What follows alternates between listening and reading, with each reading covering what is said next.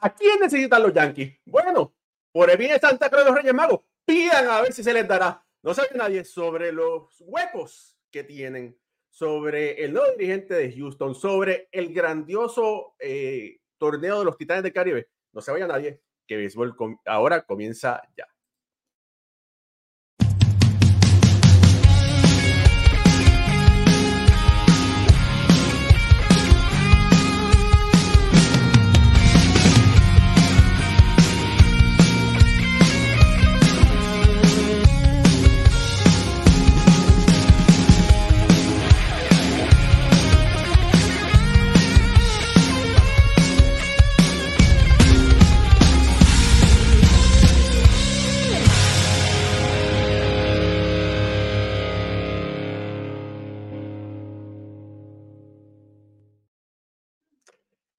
Muy buenas noches familia del béisbol, bienvenidos a otro programa más de béisbol entre amigos por aquí, por béisbol ahora. Mi nombre es Raúl y Ramos directamente desde el área triestatal de New Jersey, Nueva York. Me acompañan Pucho Barrios directamente desde Puerto Rico junto a Alfredo Ortiz, también desde Puerto Rico. Y nuestro querido amigo y hermano Ricardo Gibón, que finalmente decidió venir aquí. Dijo, dijo vamos a dar un poco el béisbol de Venezuela para hablar aquí un poco del béisbol de las grandes ligas. Familia, de verdad que excelente, excelente fin de semana. Eh, vamos a hablar de los Yankees, las cosas que están sucediendo. Tengo que felicitar a Pucho Barrio que estuvo aquí en, en Nueva York. Estuvimos cubriendo eh, los Titanes del Caribe. Por ahí, no sé si se conectará Moisés Fabián, que también hay que felicitar, que hizo una excelentísima labor estuvo en la, en la narración y comentarios de esa serie que fue todo un éxito. Ahora sí, eh, con la buena noche familia. Ricardo Gibón, usted que sangre azul, no porque sea un príncipe, sino porque es fanático de los Yankees. Vamos a empezar por ahí. me gustaría sangrar azul y siempre pensé que tenía sangre azul, pero doné sangre hace muchos años y me di cuenta que no. bueno, eh, los Yankees de Nueva York 82 victorias este año.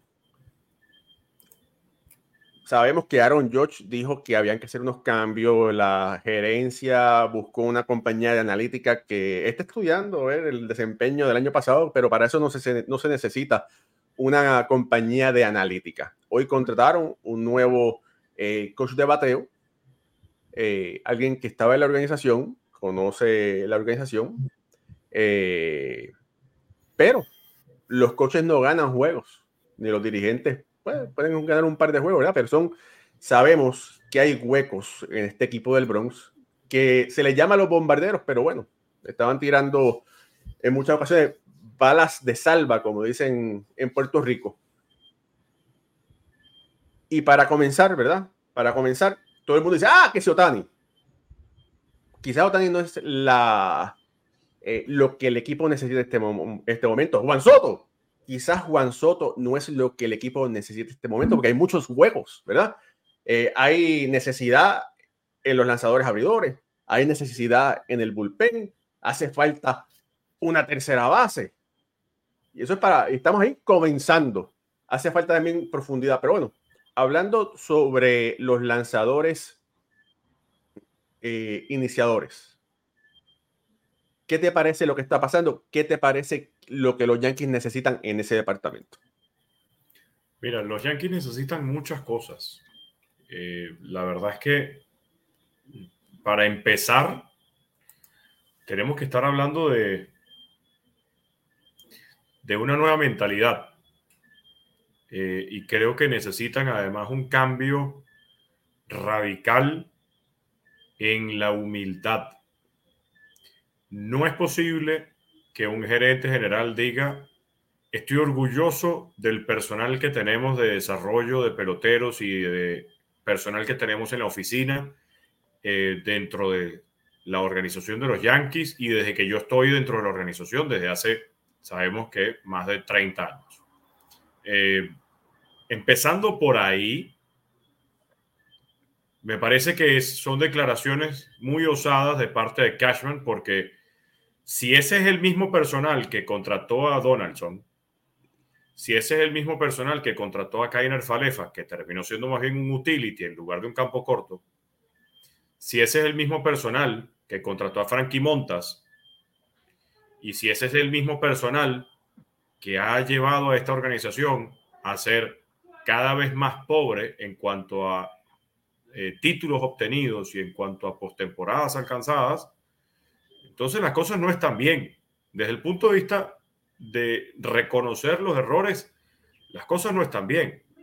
Hace unos meses, Hal Steinbrenner daba unas declaraciones donde decía, si no vamos a clasificar a la postemporada y definitivamente el equipo termina siendo eliminado, aquí van a haber cambios importantes y significativos dentro de la organización. Resulta que por las recientes declaraciones de Hal Steinbrenner, pareciera que las cosas no van a ser así. Nada indica de que algo interno en los Yankees va a cambiar. Entonces, empezando por, ¿qué necesitan los Yankees? Necesitan un cambio de mentalidad y de poder evaluarse a sí mismos. Esa empresa que va a hacer la intervención o que va a hacer la evaluación del departamento de analítica es una empresa recomendada por el propio jefe del departamento de analítica. Es decir, un amigo mío me va a decir a mí si yo estoy haciendo bien el trabajo o no.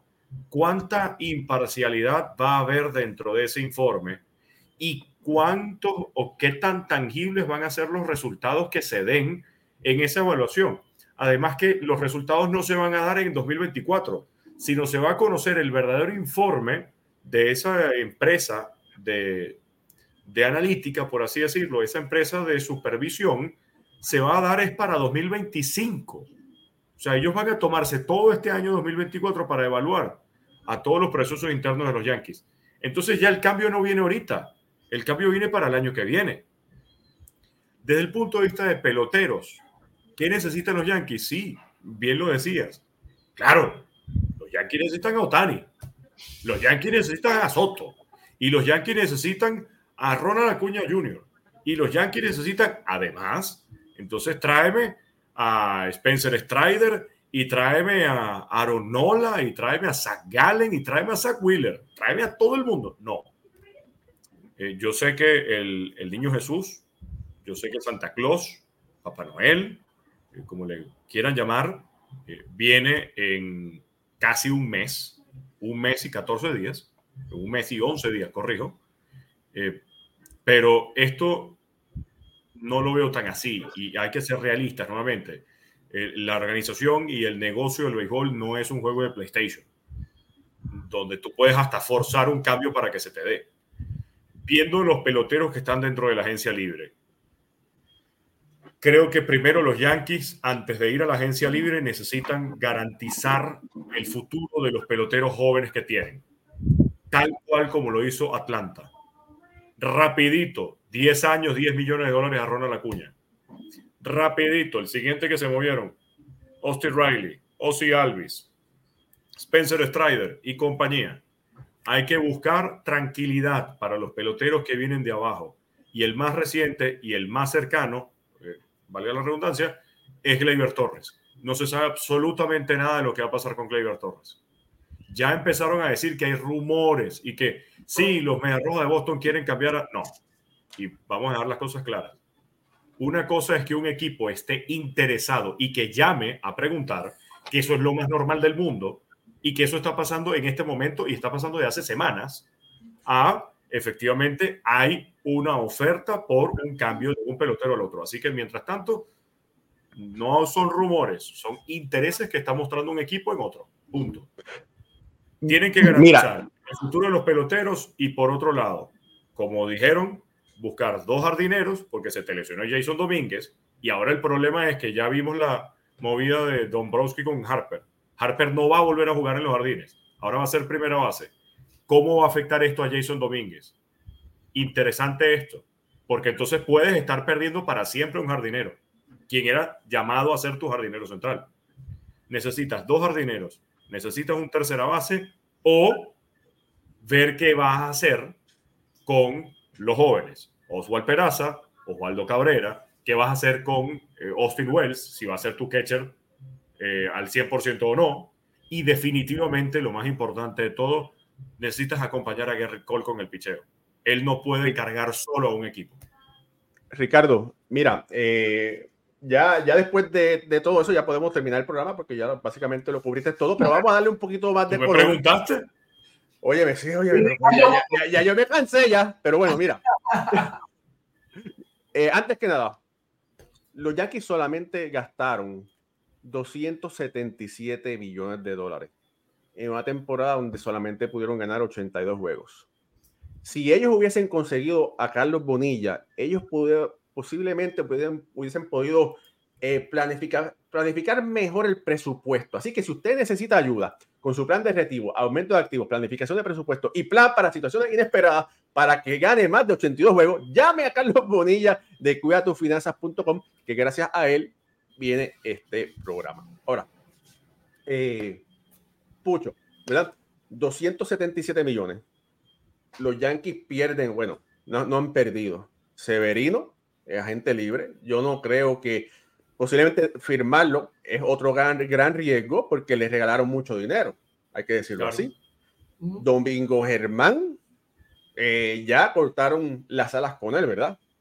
Eh, a Jordan Montgomery lo regalaron por un jugador que, que, que, se deshacieron por Harrison Bader.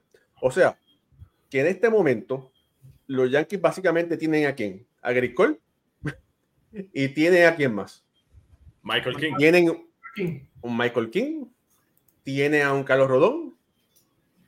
Son tres. Eh, y, siempre, y sabemos que hace falta, posible, por lo general, seis abridores, ¿verdad? Porque siempre hay alguien lesionado y ha sido la mala suerte. Frankie Monta es agente libre, ¿verdad? Frankie Monta, eh, si ellos deciden firmarlo, ese fue otro regalo que hicieron, ¿verdad? Eh, les hace falta tratar de conseguir dos lanzadores. Pudieran, pudieran tratar a Randy Vázquez, que es una labor aceptable, eh, pero hay que mejorar con agentes libres esos, esos lanzadores. ¿Quién te gustaría para, para ese equipo de Nueva York, Pucho? Bueno, ellos, deberían, ellos ya tuvieron a Sonny Gray. Ellos ya lo, lo experimentaron. No, Sonny Gray no. Es un, es un petardo quemado. Es de lo mejor. Tú tienes un Sonny Gray, tú tienes a Blaisner, que es de lo mejor que está en el, ¿verdad? Como de lanzador en, en, la agencia, en la agencia libre, Aaron Nola. No creo que Filadelfia deje ir a, a Aaron Nola. Ya además, lo demás de ahí, Michael Stroman, Seth Lugo. Ahí tú tienes, hay que ver cómo viene Néstor Cortés, pero el picheo de los Yankees yo creo que es lo menos de lo que ellos se deben preocupar de este Bueno, pero son huecos que hay que llenar de alguna forma, ¿verdad? ¿Qué qué? deben tratar, en mi, en mi, opinión, deben tratar de conseguir por lo menos un lanzador en la agencia libre. ¿Qué tú crees? Tú, tú necesitas, tú necesitas un, un, tercer brazo, ¿verdad? Para que acompañe a Néstor Cortés y a, y a Cole. Pero en realidad lo que los Yankees tienen que reestructurar al freno de la ofensiva. No hay, Son muchos no huecos. no hay, los Yankees no tienen que dejarle buscarse que, que picheo, que bullpen, no los Yankees tienen que reestructurar su ofensiva, Alfredo. Bueno, mira, hablando, ¿verdad? Hay un hueco en tercera base. Hay un hueco en tercera base. Eh, ¿qué, cuál puede ser la opción? ¿Traer a, a, Cabrera a jugar la tercera base? ¿O buscar, rápido diga, sea, Machapman va a costar un dinerito. También está Jamie Candelario. Está Jamie Candelario. Alfredo. Sí, bueno, definitivamente muchos huecos por cubrir para este equipo de los Yankees. Eh, yo entiendo que. Ah, pero ¿por qué tú lo dices con esa pena y tú no tienes pena por los Yankees? No te. Dilo con emoción. Sí, Ricardo. Mira, la cara, mira la cara de pena. Sí, está como que tratando de decirlo con pena y yo sé que tú no tienes pena por ella, pero dilo. eh, yo entiendo que en el lado ofensivo eh, la prioridad de los Yankees debe ser contratar a Cody Bellinger por dos razones. Eh, número uno, te resuelve la situación del jardín central, porque nosotros hemos comentado aquí, no, por lo menos no nos gusta ver a George pasar mucho tiempo en el jardín central, por lo que ya hemos dicho, así que lo puedes dejar en el right field donde va a estar más cómodo, más saludable, entendemos nosotros y todo lo demás. te resuelve el jardín central y te trae un bate zurdo que hace falta en esa alineación de los Yankees.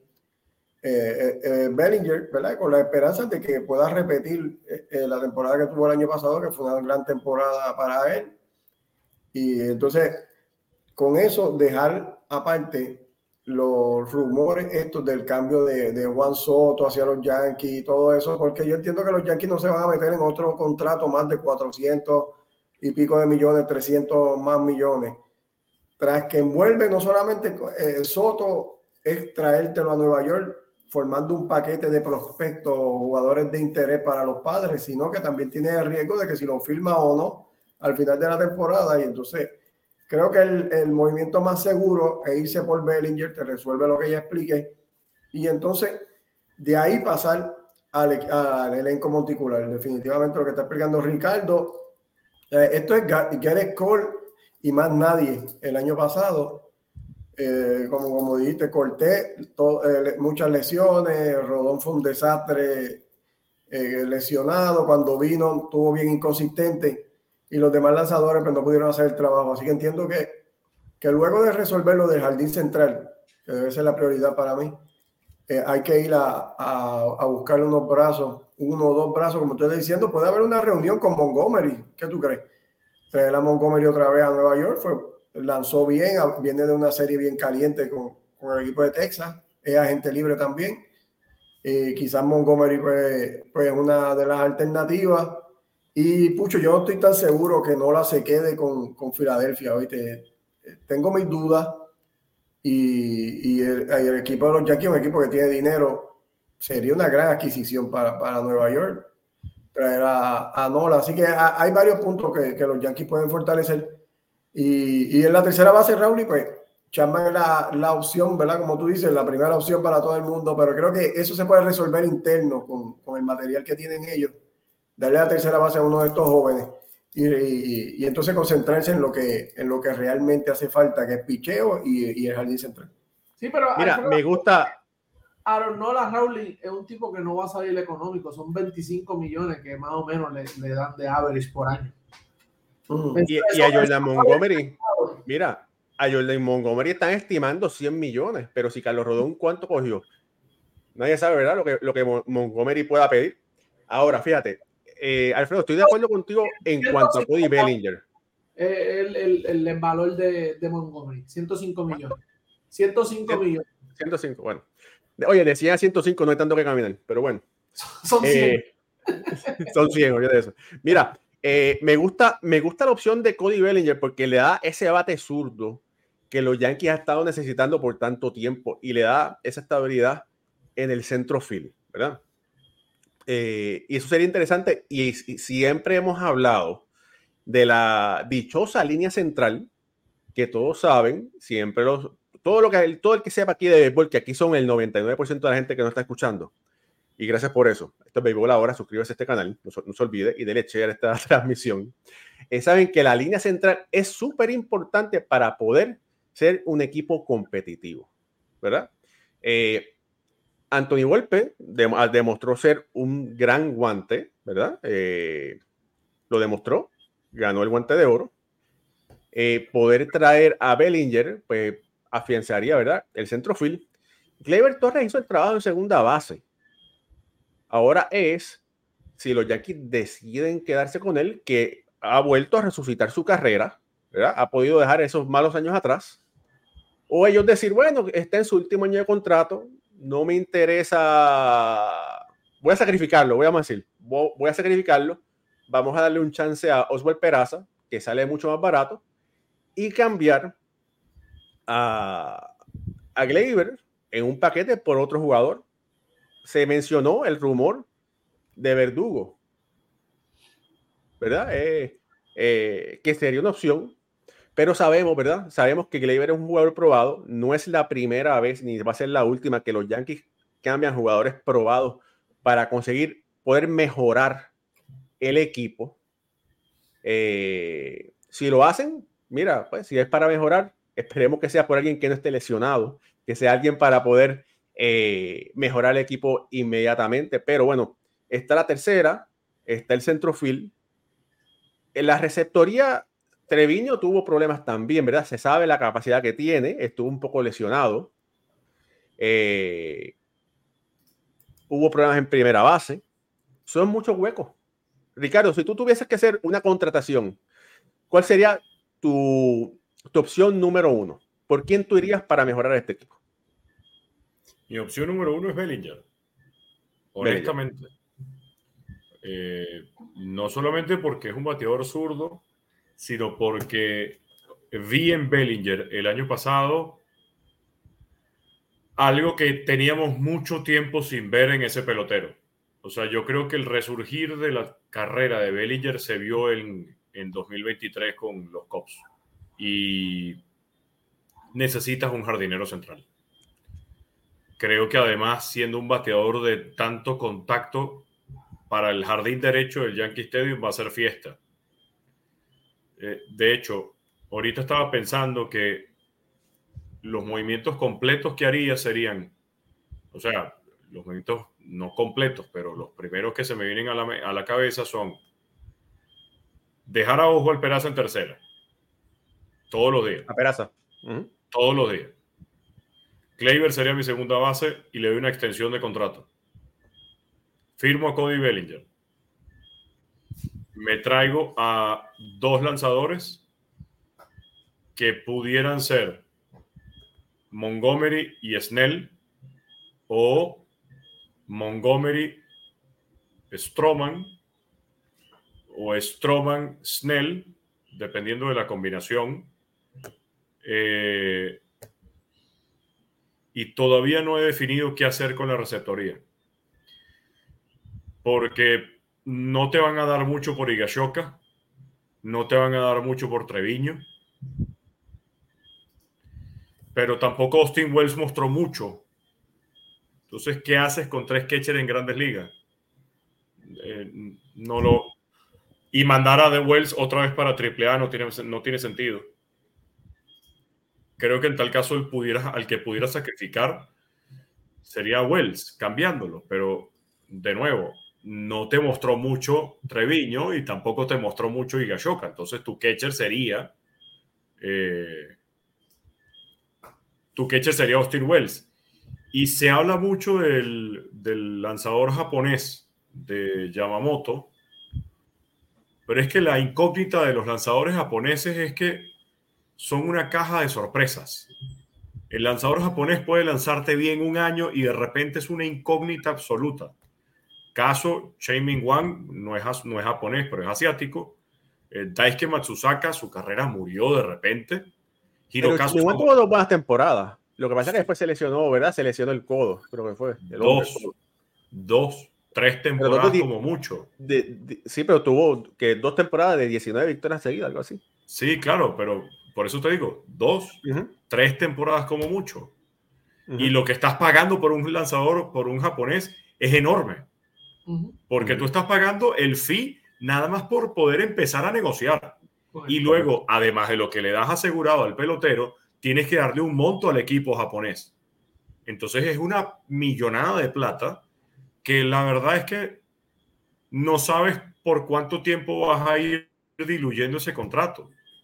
Entonces, sí, se habla mucho de Yamamoto, pero no es lo mismo lanzar en Japón que lanzar en grandes ligas.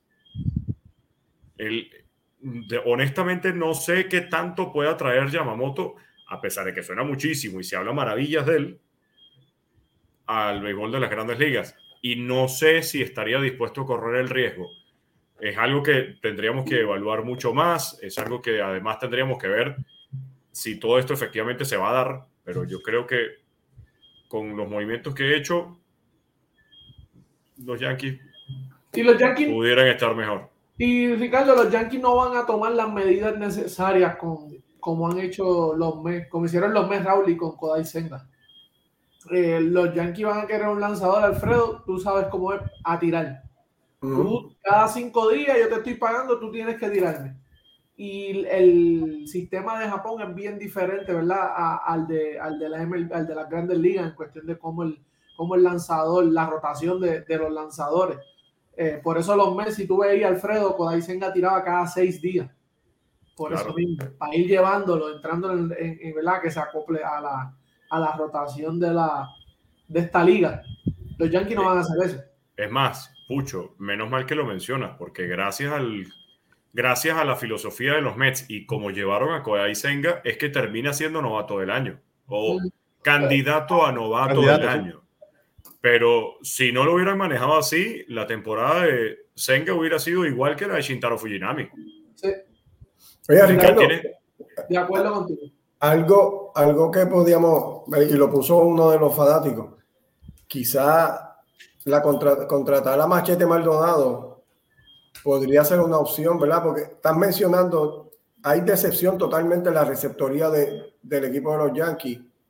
No, no fue la mejor y no ha sido la mejor en los últimos años, ¿sabes? Yo me acuerdo la última vez que, tuvieron un receptor. Bueno, el año pasado, el, el, 2022, eh, José Treviño tuvo una buena labor. Sí, eh, el defensivo fue bastante bueno, dio su hit y eso, pero no. Te digo, un receptor que te lleve eh, a, a, a, los lanzadores como tú quieres que sea Maldonado yo entiendo que a mí Treviño nunca me gustó mucho. Para mí que fue como un, una, ¿cómo dicen? Una gaviota de, un solo vuelo y, ya dio lo que iba a dar y se acabó. Eh, me gustaría mucho, ¿verdad? Por parte de Machete, que se queda sin equipo este año. Eh, sería una opción, yo entiendo, para, para, para los Yankees que tienen eh, basta necesidad ahí detrás del plato con un receptor veterano que lleve un, un elenco molecular que ha tenido muchas altas y bajas, quizás es una opción. No te va a salir tan caro y te da seguridad porque ya sabes lo que te va a dar este tipo de, de pelotero. Sí, Mira, te voy a decir. Eh, pero Maldonado tiene 37 años. O sea, es el riesgo de, de contratar a un pelotero con, tan, con tanta edad. Porque de hecho, otro de los comentarios que leía era justamente ¿por qué no Kevin Kiermaier? Y efectivamente, Kiermaier sale la mitad de lo que te puede costar eh, un jardinero central como puede ser Harrison Bader, por poner a uno. Pero el tema de Kiermaier es que está con 33 años. Y nuevamente, creo que tú lo que necesitas es estabilidad es que mantengas un núcleo de peloteros a largo plazo, como lo están haciendo los Bravos de Atlanta.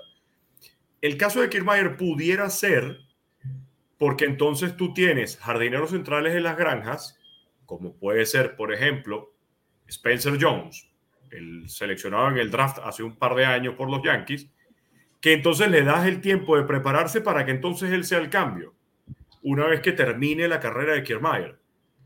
Pero de nuevo, el problema es qué es lo que estás dispuesto a hacer, porque no estoy viendo a los Yankees, de verdad, no estoy viendo a los Yankees preparados para hacer cambios eh, tan significativos y tan importantes que impacten al equipo. Creo que van a pasar como por go este año. Y eso es lo que no me gustaría que termine pasando. Mira, te voy a decir una cosa. Eh, los Yankees necesitan alguien que los levante, pero si necesitas alguien que te levante, si, necesitas un equipo para mover la mercancía en tu almacén de eh, GMC Rental, contamos con las montacargas y mejor conocida como fingers de mayor eficiencia en el mercado. Tienen fingers de gasolina, eléctricos, eh, no importa la marca, el modelo, tienen las piezas, dan el servicio, lo venden, te lo rentan. Servicio y mantenimiento en Bayamón, Cataño, Carolina, en Puerto Rico, cubren toda la isla 787-423-23, gmcrentals.com. Si estás en Estados Unidos, necesitas una pieza y una cosa también puedes conseguirla por ahí. Ahora sí, mira, eh, lo de Machete Maldonado sería una alternativa, pero si Treviño está fuera de lesiones, no tienes que hacer ese upgrade, ¿verdad? Giachoca, todos sabemos que es un segundo catcher. Eh, dio lo que se pensaba que iban a dar, no, no dio ningún milagro. Justin Wells, para mí, y yo lo dije aquí en el programa en diferentes ocasiones, no estaba ready para que los Yankees lo subieran y a mí nunca me sorprendió su desempeño en las ligas menores. Ojalá que mate la liga y pueda ayudar al equipo. No me sorprendería, ¿verdad? Que los Yankees tengan a Austin Wells y lo pongan en un paquete junto a otros prospectos para poder traer una, un upgrade, sea un Juan Soto, vamos a decir, ¿verdad? o cualquier otro pelotero de que esté disponible en las, en las otras organizaciones, ¿verdad? Ahora, un pelotero, recuerden una cosa, los Yankees también tenían problemas o tuvieron problemas en el left field. Sí, claro. Que fue en hueco, ¿verdad? Tienen a Everson Pereira, que es novato, tiene las herramientas. A Everson me gusta mucho la, la capacidad que tiene. Mm, yo creo que los Yankees pudieran darle ese espacio de left field a Everson Pereira si es que fortalecen la tercera base. ¿verdad? Porque si tú vas a sacrificar la ofensiva, tienes que conseguirla en otro lado. No puedes estar sacrificando tanta ofensiva en diferentes sitios. Entonces, si los Yankees le dan la posición de Iverson del field, pues entonces tienen que conseguir a alguien para tercera base. Otra opción, poner a, a, a, Oswald, eh, Peralta. No, Oswald. ¿Cuál es el apellido? Peraza. Peraza. Oswald Peraza. es el tercera base. Oswaldo Cabrera. Peraza, pero Cabrera también puede ser tercera base, puede jugar las dos. Sí, no, no. Puedes poner es que... a, uno, a uno de ellos dos en tercera base y pudieran firmar a Eddie Rosario, porque Eddie Rosario no sería un contrato tan oneroso. Pueden firmarlo quizás por dos temporadas para que juegue el left field y eso puede ser un resuelvo. Bueno, es que esa es la ese es el complicado, agradable problema que tienen los Yankees. Porque tú tienes peloteros que pueden jugar múltiples posiciones y todos son jóvenes. O sea, el hecho de que tú tengas a Oswald Peraza, que puede jugar en el campo corto, que puede jugar en segunda y que puede jugar en tercera. El hecho de que tú tengas a Oswaldo Cabrera, que es un infielder, que no había jugado nunca en los jardines hasta que llegó a Grandes Ligas. Y resulta que te jugó tan bien en los jardines, habla maravillas de esto. Y además tienes a Everson Pereira la profundidad del el roster que tienen los Yankees actualmente es enorme. Por eso es la duda de qué es lo que van a estar dispuestos a hacer. ¿Vas a invertir en nómina contratando peloteros de la agencia libre o vas a cambiar peloteros? Si vas a cambiar, ¿cuáles serían los peloteros más atractivos para el mercado? Stanton evidentemente no es de los que tienes actualmente, el, más, de los que tienes tú actualmente, el más atractivo es Gleyber. Y con todo y eso, Gleyber es el que te soluciona el problema de la segunda base y Gleyber ha sido el bateador más consistente de los Yankees en estos últimos dos años. El, año pasado, eh, el año pasado, Aaron George. Este año fue Gleyber Torres, porque Aaron George estuvo lesionado un buen tiempo de la temporada y fue Gleyber el que bateaba. Y mira, y, Gleyber, y, añadiéndole a eso, Ricardo, él quedó primero en doble, segundo en cuadrangulares, eh, de, de, ¿verdad? detrás de Aaron George, eh, segundo en OPS Plus, segundo en OPS, segundo en slogan, segundo en on-base percentage, primero en promedio de bateo. o sea, tú no, primero en doble, es tu mejor bateador después de Aaron George. Mira, sinceramente, lo que va a pasar es esto, ¿verdad? Lo que yo creo que debe suceder, porque está, se oye bonito y todo, darle el break a los muchachos jóvenes, lucieron bastante bien, tienen eh, oportunidad de jugar diferentes posiciones. Oye, los Yankees no se pueden arriesgar de nuevo a pasar una temporada como esta coqueteando con jugar para 500. Eso, ese no es el equipo de los Yankees. ¿sabes? Se oye bien bonito lo que estamos diciendo aquí, darle oportunidad a los muchachos, ¿verdad? Pero si lo analizamos como es y lo que se supone que pasa en Nueva York, el equipo de los Yankees no puede estar, como dije, coqueteando con jugar 500, darle oportunidad a los jugadores jóvenes, a ver si se desarrollan 3, 4 años y ahí tenemos un equipo, como lo pueden hacer otros equipos, ¿verdad? Claro. Eh, este equipo tiene que, que hacer los movimientos para ganar ahora. Y entiendo yo que eh, es contratando jugadores en la agencia libre, como lo han hecho en todos los años que han quedado campeones, se han fortalecido de la agencia libre, porque así es que lo hace ese equipo de Nueva York. Ellos no van y, coquetean haciendo cambios y cosas, siempre hacen algún movimiento, pero normalmente lo que han hecho es fortalecerse con la agencia libre, que es lo que yo entiendo que va a suceder este año, tanto en las posiciones que hemos dicho, la combinación que busquen, centro field, left field, la tercera base, contratar lanzadores va a ser a través de la agencia libre, que es como lo ha hecho normalmente y lo que yo espero, esperaría que hiciera este equipo de Nueva York. Y Alfredo. Mira, déjame, déjame decirte, déjame hablarte sobre este muchacho. Este muchacho se llama Agustín Ramírez, dominicano. Jugó doble A este año. Eh, es receptor. Si los Yankees no lo ponen en el roster de los 40 hombres, lo van a perder. Eh, esta temporada, en 400 turnos, batió 18 cuadrangulares, empujó 69, se robó 12 bases para ser un receptor grande, pesado, ¿verdad? Y batió para promedio de 271, un OPS de 819. Este muchacho me gusta mucho. Tiene, yo lo encuentro en su bate mucho mejor el de, que el de Austin Wells.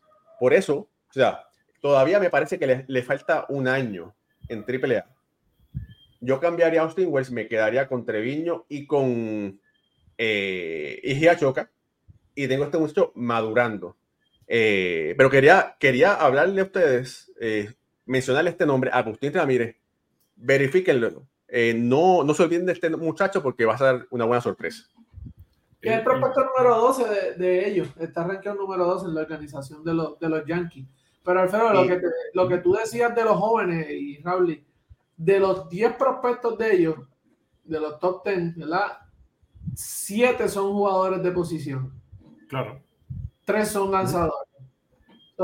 los Yankees tienen, tienen que hacer movimientos, tienen que sacarle algo. Si tú vas a ir por la agencia libre, tú tienes que rellenar con un con role player. Si no les vas a dar la oportunidad, teniendo el break, tienes que, tienes que salir de ellos. Tienes que, tienes que moverlo, tienes que sacarle algo. Porque si no, ahí se van a perder.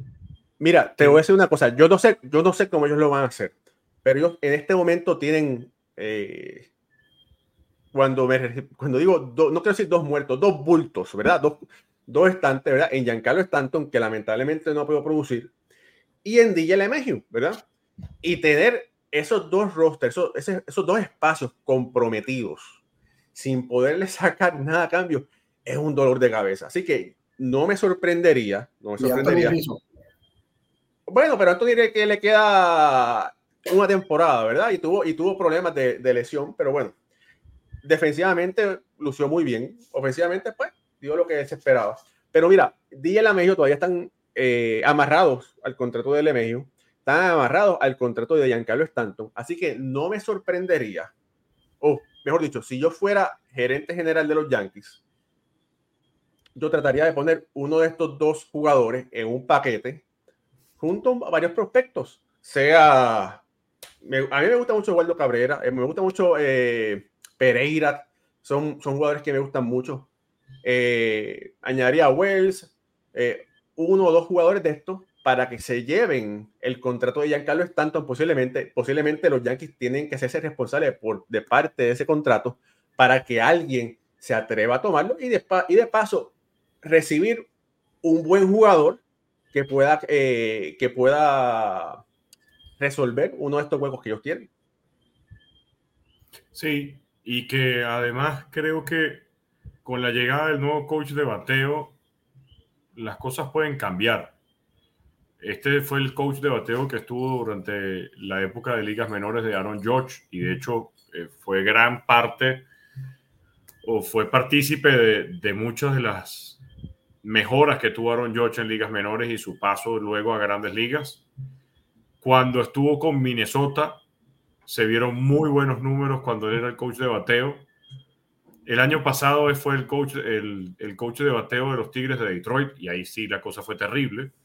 Pero conoce muy bien esta organización y ha estado durante mucho tiempo en las ligas menores. Así que por ahí pueden estar las cosas encaminadas mejor para, para los Yankees este año. Pero yo caigo en el problema de que el, en el punto, el problema de los Yankees es que hoy dicen algo y mañana hacen otra. Y, y, es tal cual, es que es en serio. A Hal Steinbrenner decía una cosa a mitad de temporada y cuando termina la campaña dice otra completamente distinta. Brian Cashman dice que van a hacer algo y de repente terminan haciendo otra. Y después dicen, bueno, es que estábamos buscando los mejores resultados.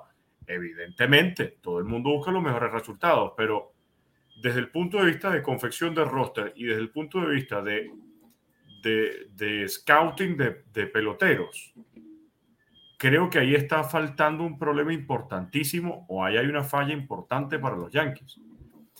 yo no sé si puede salir de Stanton. me gustaría pensar que sí, pero no sé si pueda salir de él. Sobre todo cuando dice eh, hoy o ayer, eh, decía que, no, que sabe, eh, saben que él el año que viene no va a estar todos los días, porque saben que se va a lesionar. O sea, no me parece que sea una declaración como pude leer también en Twitter, que le parecían como irresponsables o le parecían inhumanas las declaraciones de, de Stanton, las declaraciones de Cashman sobre Stanton, corrijo. Más bien me parece que son unas declaraciones completamente acertadas y completamente con los pies en la tierra, porque es un pelotero que históricamente se viene lesionando todos los años. Decir que entonces el año que viene Stanton va a estar jugando todos los días y que va a estar sano, más bien eso es lo irresponsable. Pero, pero no lo sé.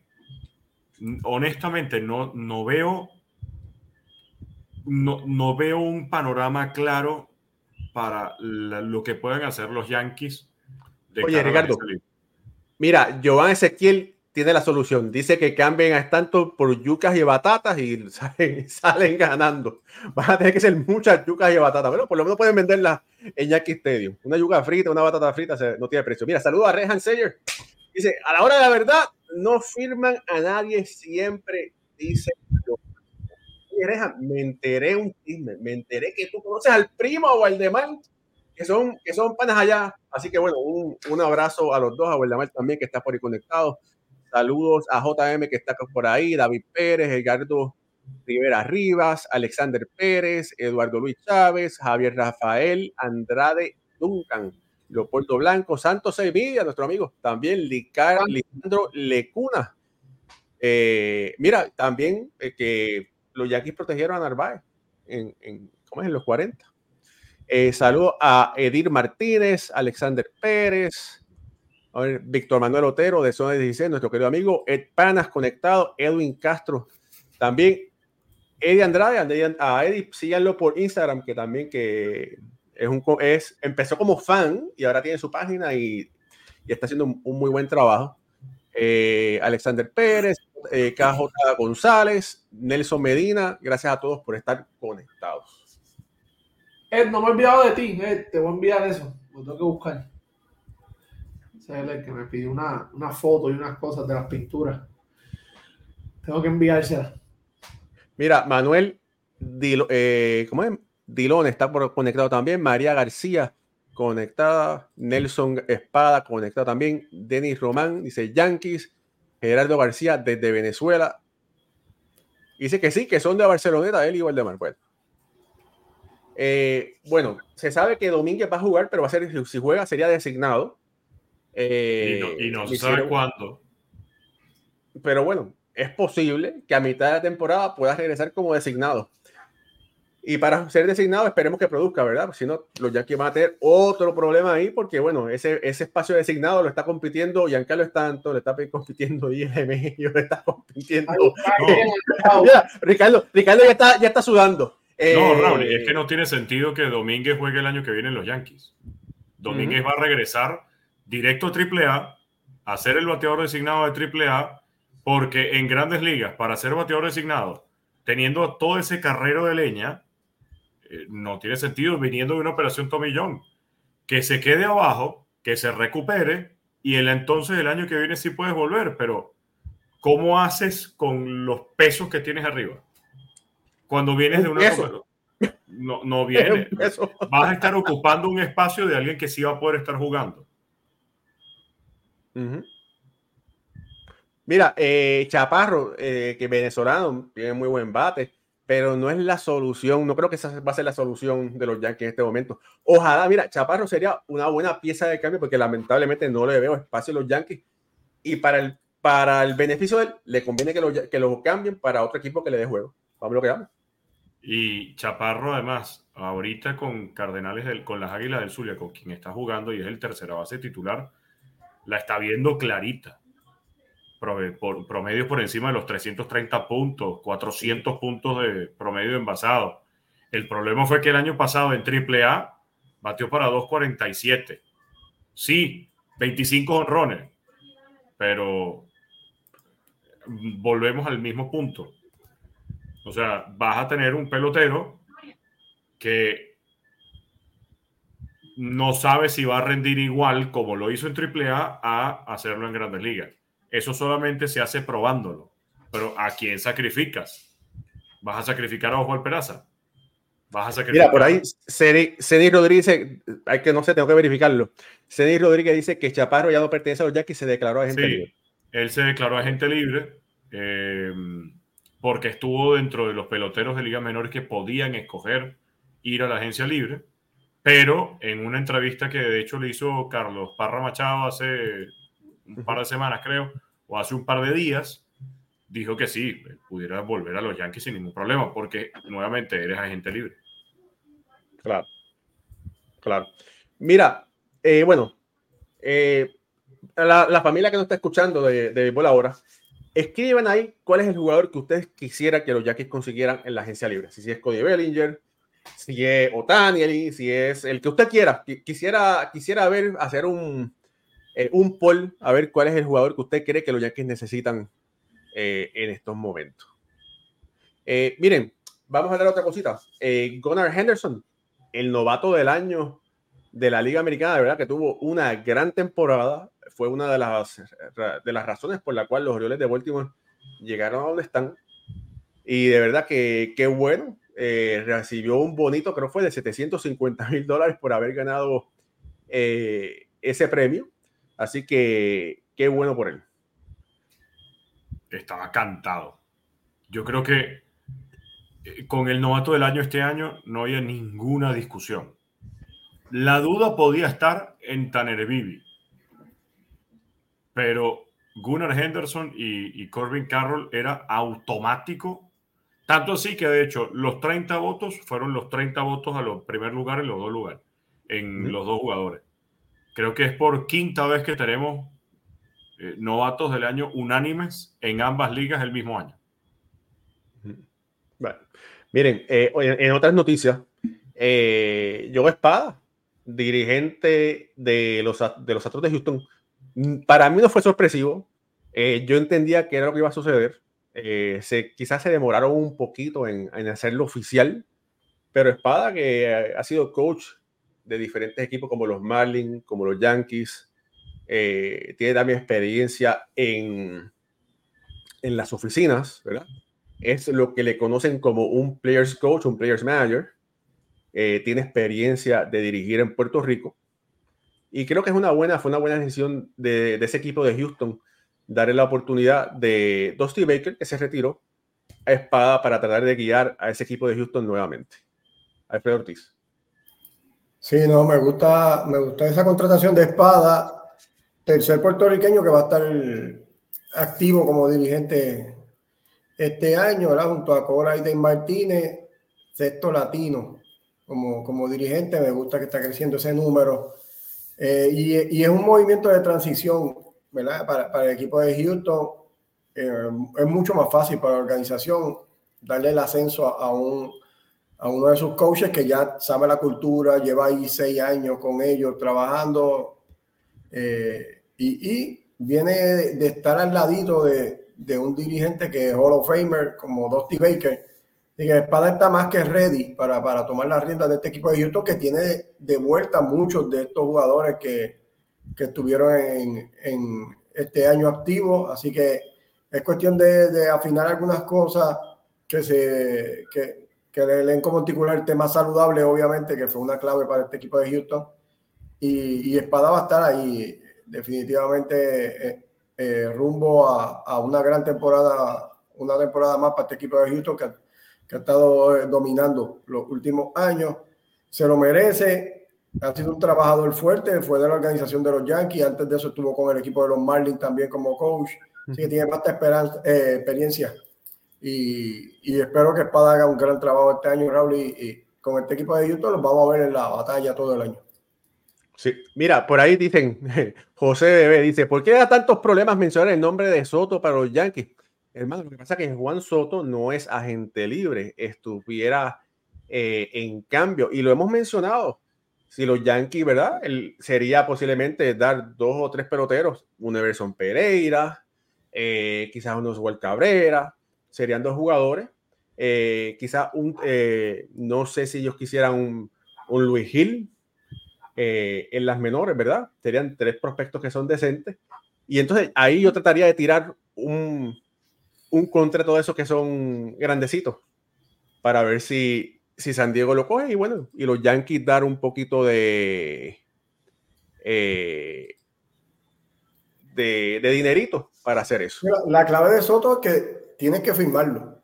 Eh, no solamente es hacer el paquete por el cambio, es que luego que sacar la temporada tienes que firmarlo. Ahí es donde viene la importancia de Soto, porque si tú haces el cambio y después Soto se va a otro equipo, ahí saliste, lo perdiste todo. Y ahí esa es la no, estoy de acuerdo. Yo hiciera el cambio si me dan una ventana de 24 horas para, para hacer, un, para hacer un, una extensión. Pero sabemos que a Scott Boras no le gusta eso.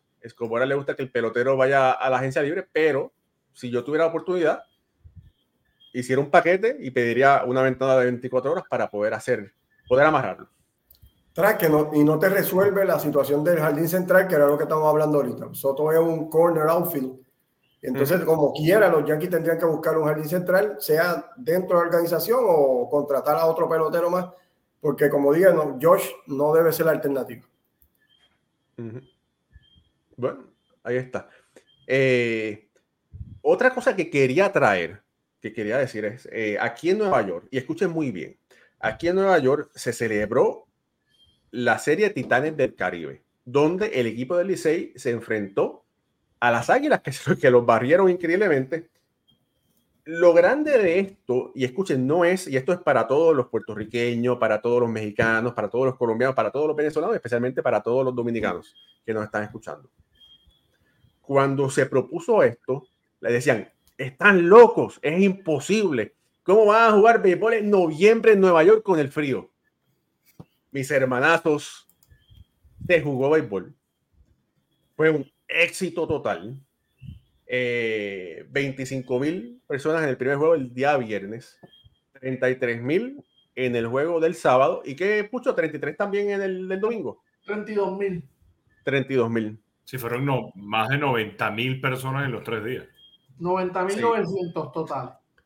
Mira, y tengo que decir que el ambiente, eh, yo estuve en los partidos del viernes y del domingo esas 25 mil personas se escuchaban más que 40 mil eh, en, en City Field. De verdad que fue algo increíble. Eh, fue un éxito rotundo. Ya el año que viene está casi garantizado el regreso de, de los dos equipos. Yo les recomiendo que si ustedes pueden darse ese viaje el año que viene a ver a esos dos equipos jugar en City Field, háganlo, porque el ambiente era tan increíble que era una barbaridad, de verdad. Estaremos por allá. Raúl, lo, lo ya, Pucho se montó otra vez. Ya Pucho hizo así de, en, la, en, la, en el ala del avión. Lo que sí es que no, los, no. juegos, y yo voy al lado. Los juegos no cuentan para, para la temporada regular de, de la, y entiendo yo que en esa parte le quitó un poco.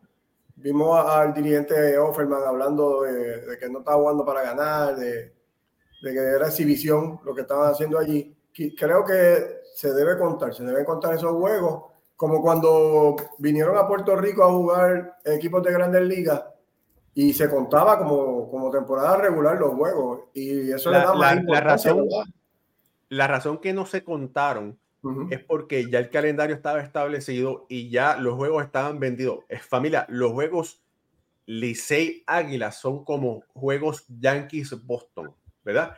que todos los abonados están pendientes a esos juegos. Entonces ya esos tickets estaban cobrados y entonces no les permitían, por eso y por los anunciantes, ¿verdad? Se le hacía difícil que esos juegos contaran, pero están planificando el año que viene, el año próximo, para ver si en efecto hacen juegos de temporada aquí en City Field y si ese es el caso, bueno, pues esos juegos no se los venderían a los abonados, se los pueden vender a los abonados si los abonados viajarían hacia acá, hacia, hacia el este de los Estados Unidos, pero de verdad que fue un magnífico evento. De eso da, pie, y lo dijo el presidente de, de, la liga, de que posiblemente haya unos juegos de round robin de la Lidom que jueguen en el, en el Marlin Park. Sabemos que hay muchos hermanos, dominicanos que viven en la Florida y, y boricuas y de, todos lados que le aman el béisbol y de verdad que sería un gran evento. Eso sería para, para el año que viene. Y Alfred, sí, la logística de, de, los juegos, por la razón en la que no contaron, como tú dices, eh, fue por eso, por los anuncios, auspiciadores, todo esto. Y era un proyecto que sí se venía hablando hace mucho, pero no estaba concreto. Eh, por la fecha, el tiempo, hasta que pues se decidieron hacerlo y vieron la magnitud que fue. Pero era algo, el ambiente era como, como el del clásico. Igualito, así mismo es como te lo puedo describir. Tú estuviste en el clásico eh, y yo creo que, que, fue, era así, los fanáticos en el juego desde la primera entrada, Alfred y Ricardo, desde la primera entrada eh, metían en el juego cada picheo, strike, bola, base por bola, lo que fuera, ¿no? Eso fue una algarabía total, de verdad que, que algo, fue, fue, algo especial. Fue algo especial. y la, estrategia grande es porque traes a esos dos rivales, como está aprendiendo Raúl, y ahí entonces lo, le das ese extra todavía, sin que lo necesite, porque cualquier equipo en la, en la Lidón, entiendo yo que hubiera, hubiera llenado el parque, pero estos dos equipos más todavía crean una pasión eh, que es inigualable, ¿verdad? Eh, para, en otros países y ahí entonces que, que, da ese extra que ustedes pudieron disfrutar. Mira, dice por ahí el dice mi gente que en Washington Heights no había gente en la calle. Bueno, es que estaba frío también, vamos a lo que vamos, ¿verdad? Porque el, el viernes estuvo en 50 grados, el sábado estaba un poquito más caliente, ¿verdad? Eh, estuvo como en 53, pero después el domingo estaba, parecía un juego de fútbol, estaba en como alrededor de 45 grados. En los 40 bajitos, sí.